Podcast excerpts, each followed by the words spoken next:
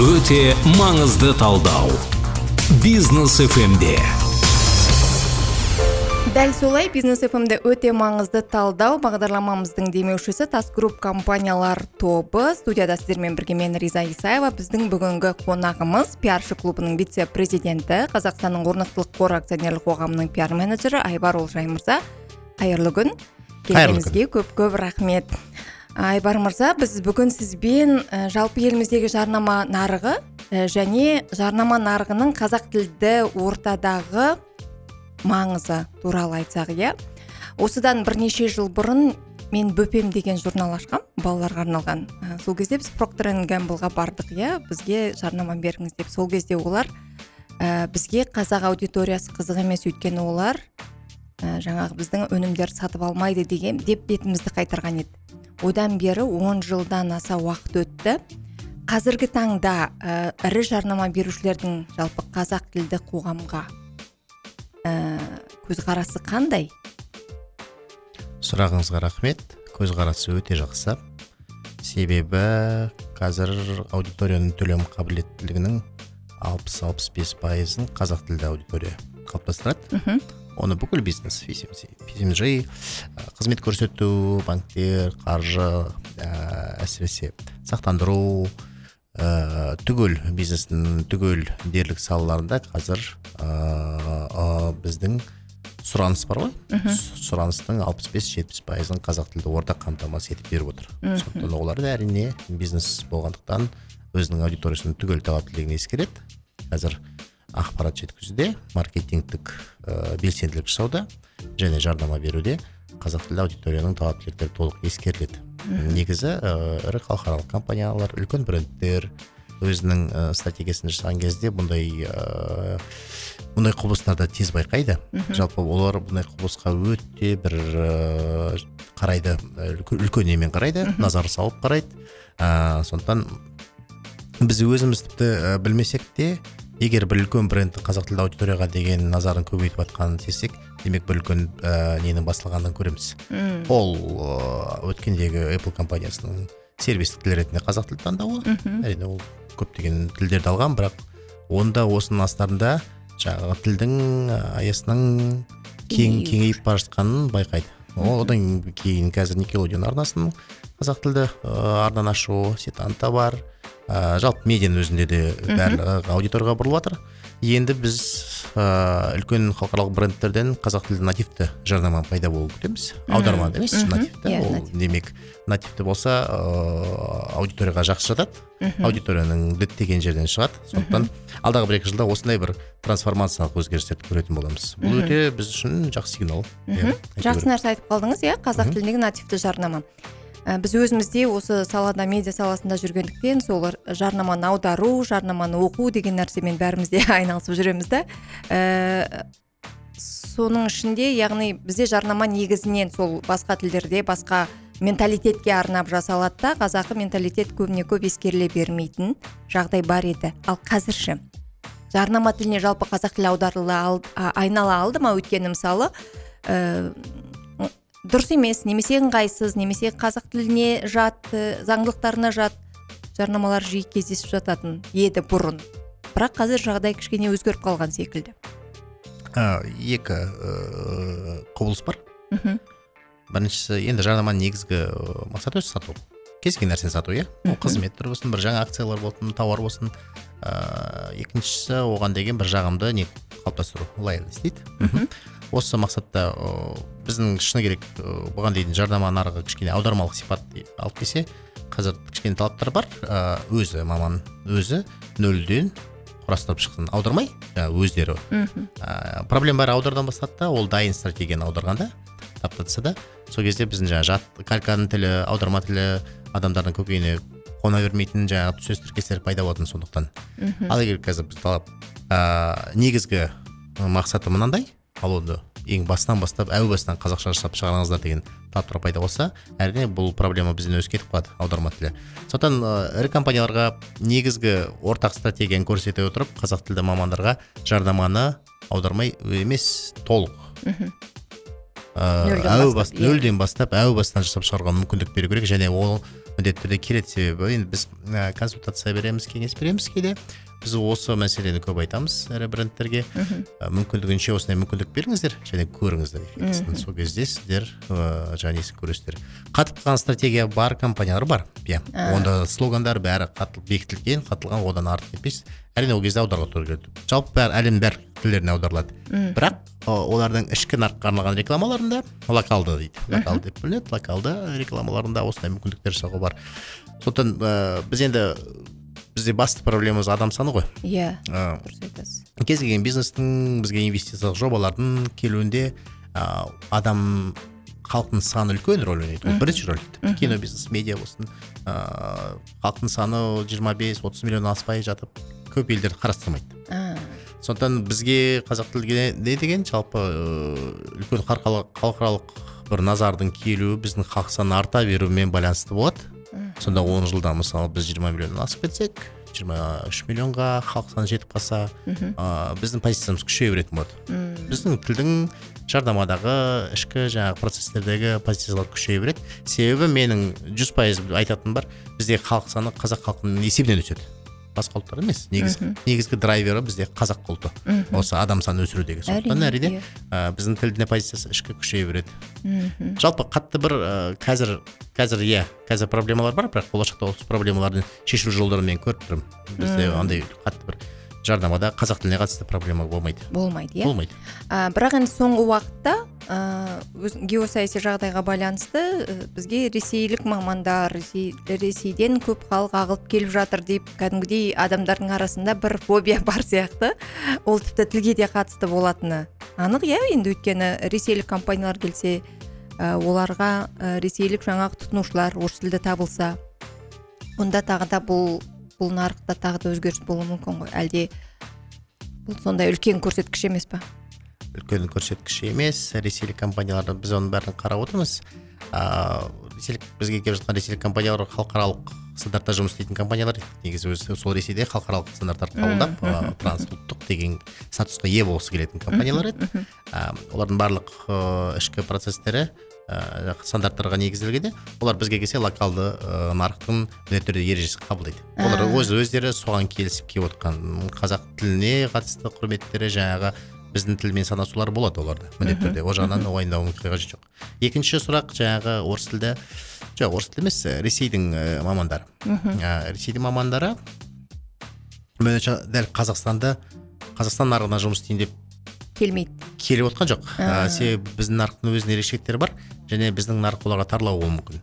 Сондықтан олар бізде ә, жаңағы локал дейді база. Жоқ, бізден жаңағы не алып бізде енді интернет бар карточкалар жұмыс істейді. Барып кока коласын іше алады макдональдсына бара алады деген сияқты.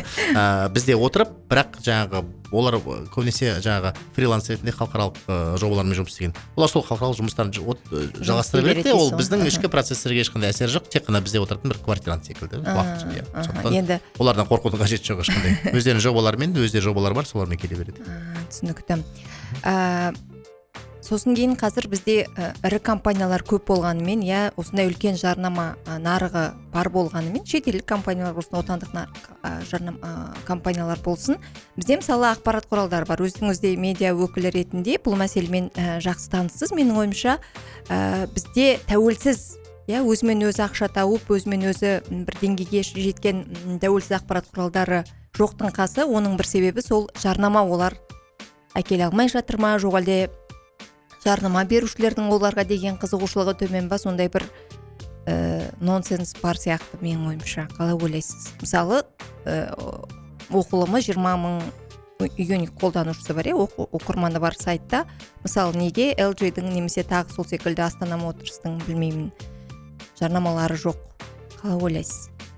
Ә, бірінші өзіміздің сату технологияларымыздың қазақ бұқаралық ақпарат құралдарында жалпы сату технологиясының жолға қойылмағаны бар. Ол мен өзім көріп жүрмін. Және кішкене консультация беремін. Ә, көптеген ірі компанияларға жақсы жақсы ұсыныспен барып өзінің жаңағы медиакеттерін көрсетіп ә, презентация жасайтын қазақ тілді ақпарат құралдары аз. Мм. Таза қазақ тілді айтып отырмын қазір, иә? түсінікті. Енді тау мұхаммедке бармаса мұхаммед жаңағы тау келе ма деген мүмкін кейде келетін шығар бірақ топ бесте ілінсе жаңағы лайф интернет бойынша кейбір қазақ сайттарын өздері ә, ақпарат ә, жаңағы ә, жарнама агенттіктері пиар агенттік деп аталады посредник агенттіктер. Сол жерде звондайтынын мен байқадым. А өздеріңіз бірақ олар ә, пиар олар агентстволар. Олар звондайды жаңағы олардың клиенттері бар. Үш төрт халықаралық бренд болуы мүмкін солар өздері звондайды. Одан кейін өздері звондап договор жаңағы келісімшарт жасасып отырады. Сонда өздері барып тауып алып жаңағы нетіп жатады да. Ал біздің ә, қазір аяғымен бару әлі аз. Бірақ енді басталатын жас продажный жігіттерді білемін. Енді жаңағы қазақ сайттарын сатып жатқан. Сондықтан ыыы бұл жағынан кішкене олар өздерінің жаңағы қаржыландыруын кішкене шешіп алуы мүмкін. Бірақ ыыы мәселе екінші жағы бар.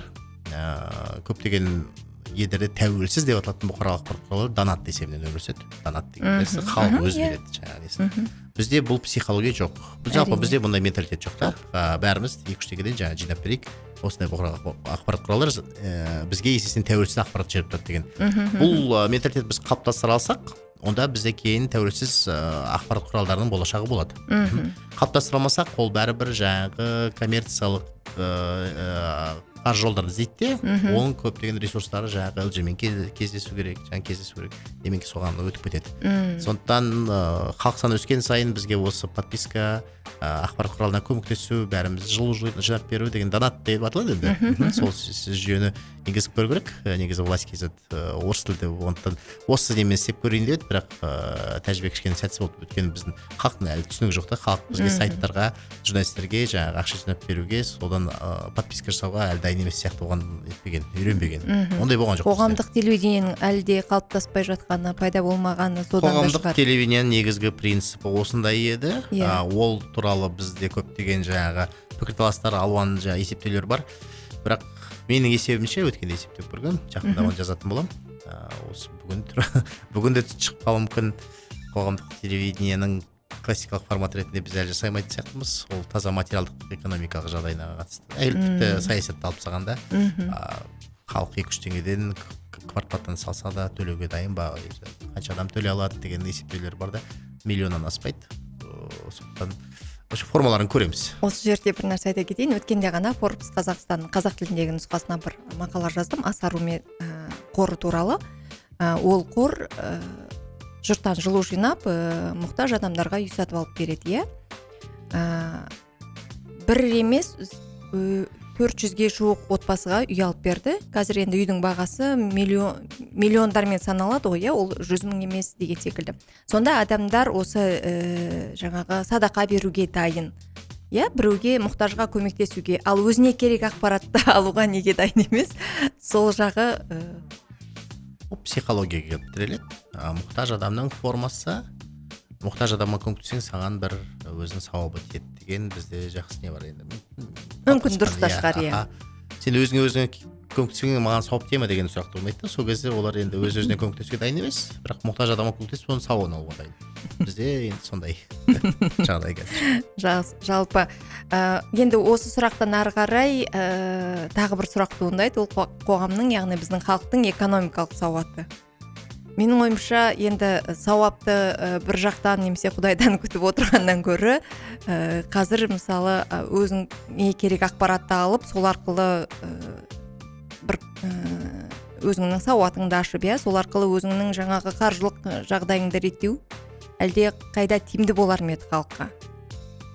Әрине ә, қаржылық сауаты халықтың қаржылық сауаты жоғары елдерде ешқашан ә, қаржылық пирамидалар болмайды. Дұрыс айтасыз иә. Ол жерде себебі оған ешкім бармайды.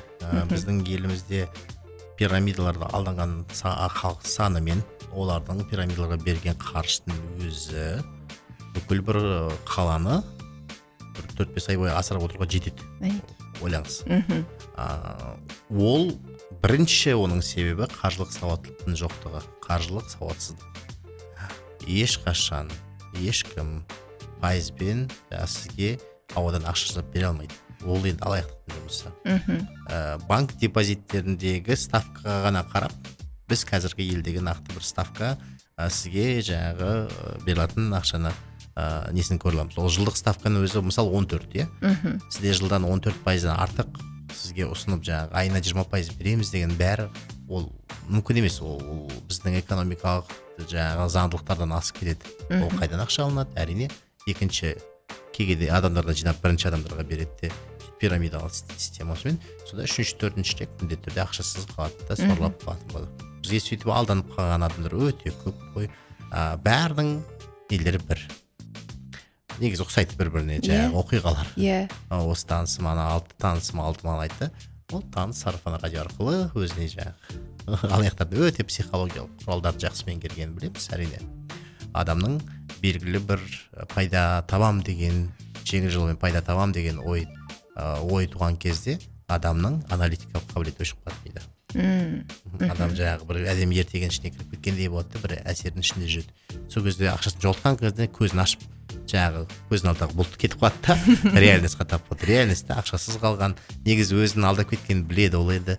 Шағымданатыны бар. Адамдардың отыз ақ пайызы шағымданады статистика бойынша шағымданбайтын енді жетпіс пайызы ол өзінің ұсақ түйек ақша болуы мүмкін тағы біреуге садақа жарайды деуі мүмкін жиырма мың теңгені бізге деген секілді. ресми статистикадағы алданғандар адамдар саны мен шынымен де алданғандар саны арасында үлкен алшақтық бар. Шынымен алданған адамдар саны өте көп. Бізде әр әр екінші қазақстандық кезінде алданған қазір де алданып жүр. В общем ол біздің қаржылық сауатсыздықтың өте бір төмен деңгейде екенін көрсетеді. Осыны арттыру керек. Бұның уақыт пен табандылық қана жолдар. Айта беру керек түсіндіре беру керек. Ол басына түсінбейді ол басына сіз тыңдамайды. Одан кейін ақырындап бір адамға жетеді жүз адам ішінде бір адамға құлағына жетсеңіз бір жылдың ішінде ол сіз үшін үлкен не мысалы тоқтамай сонда он жыл он бес жыл өтеді де сол кезде ғана барып біздің жас балаларға қазір түсіндіре беріп соған бір эффект алып келуге болады. Сол кезде ғана бізде бұл мына пирамидалар мүмкін осылай қалыптасып кетуде иә? Иә сол кезде ғана бізден пирамидалар кетеді. Ал пирамидаларды ол өзінен өзі жоғалып кетпейді ғой.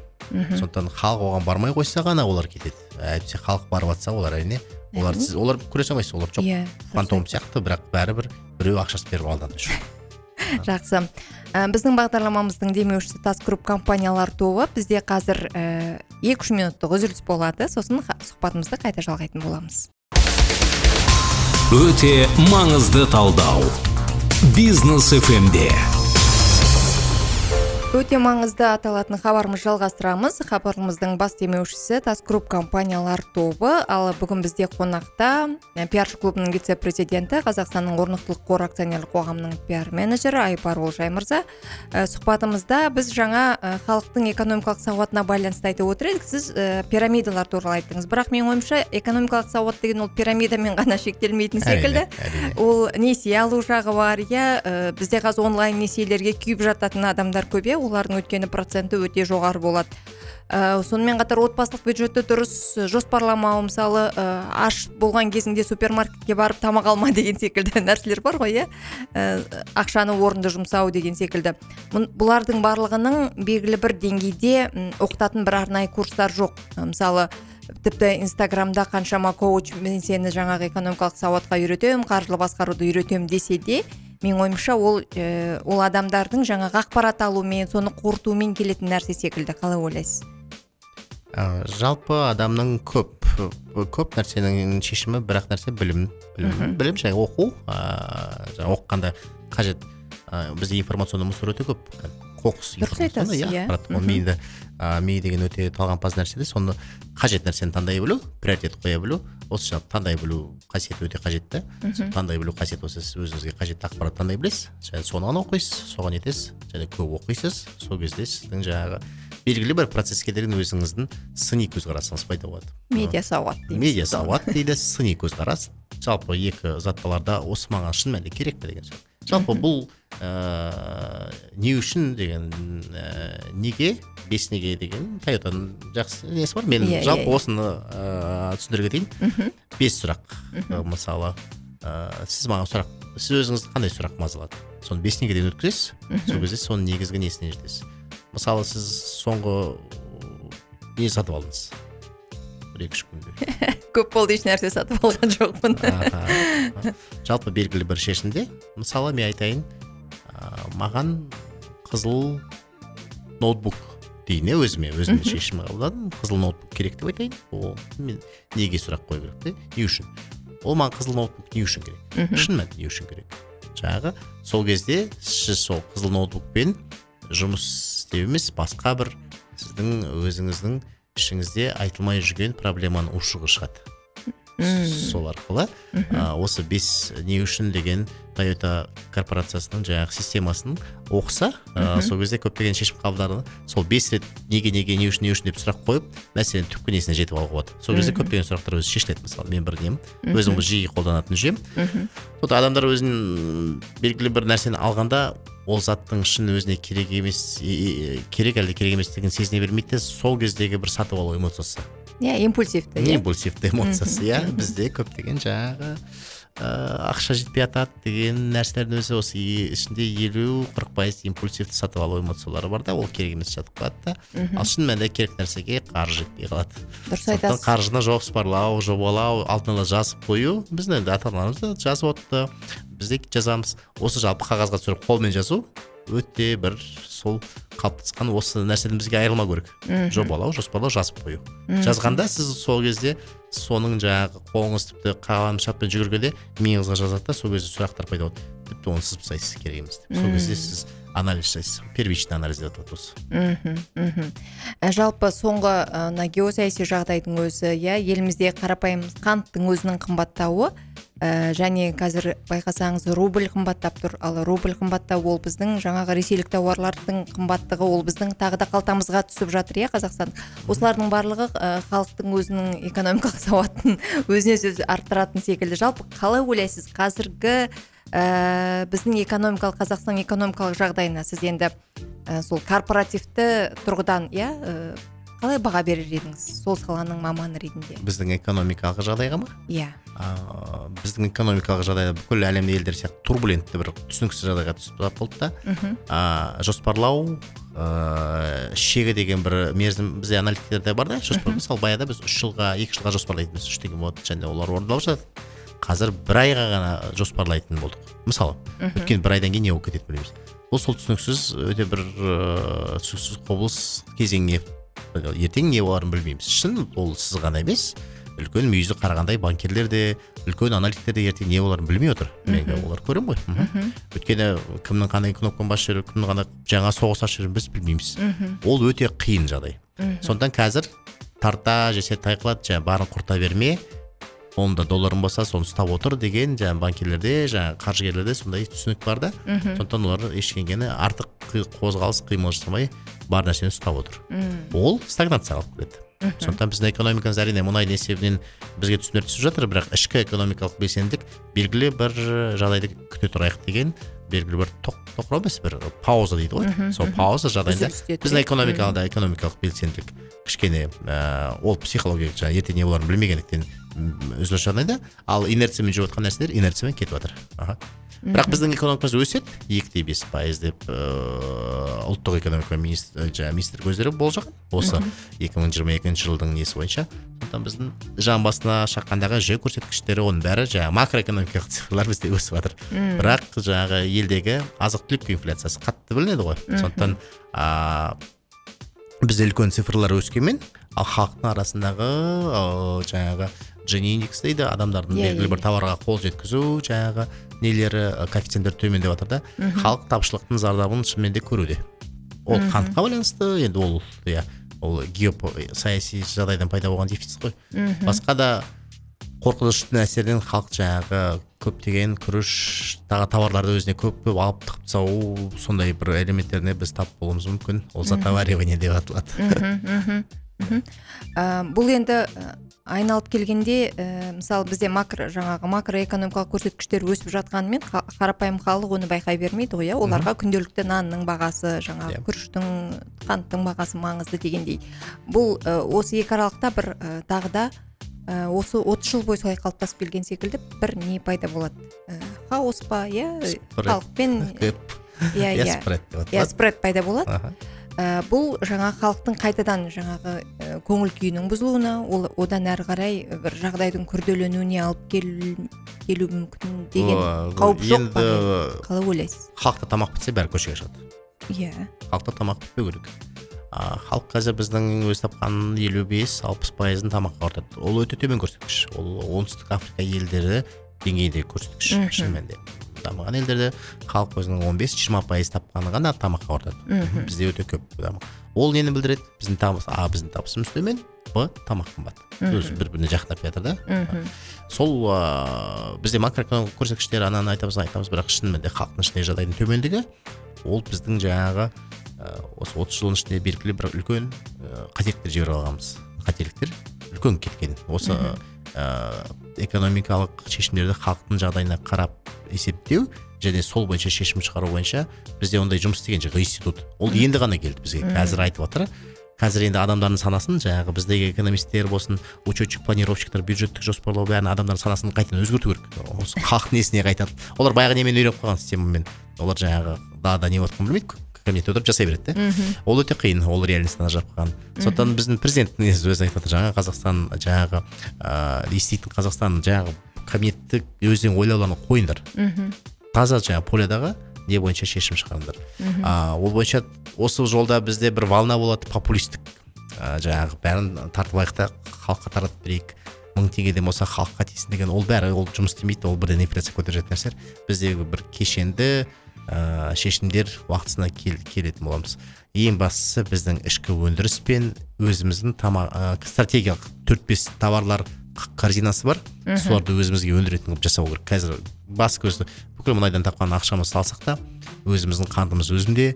Өзіміздің күнбағыс майымыз өзіміздің етіміз нанымыз өзін, өзіміз жасайтындай осы ішкі жабық цикл жасап алу керекпіз. Өте өте. Оның салдарын көрдік. Бізде кезінде экспортқа шығарамыз деп көп нәрсені экспорттаймыз деп бір не болдық. Ол экспорт емес ол тіпті өзімізді өзіміз қамтамасыз ете алмай жатыр екенбіз онымен біз сондай экс- сол кезде экспортпен айналысып кеткен кездеріміз болды. Ол осыдан он жыл бұрын. Иә. Талай нәрсе болды. Субсидия деп кеттік не деп кеттік түк істеген жоқпыз. Біз бүгін қазақ тіліндегі жарнамадан бастап макроэкономикалық жағдай еліміздің экономикалық саясатына дейін талқылап тастадық қой деймін. Айбар мырза келгеніңізге хабарға қатысқаныңызға көп көп рахмет. Ә, менің ойымша біздің тыңдаушылар ә, жалпы садақасына да қатысты. Экономикалық сауатына да күнделікті азық түлікті сатып алуына да қатысты белгілі бір біздің хабарымыздан кейін ой түйеді деген ойдамыз. Ә, хабарымыздың бас демеушісі тас групп компаниялар тобы әр сәрсенбі сайын он жеті жиырмада эфирге шығамыз. Сіздермен хабарды жүргізген риза исаева эфирде қайта жүздескенше.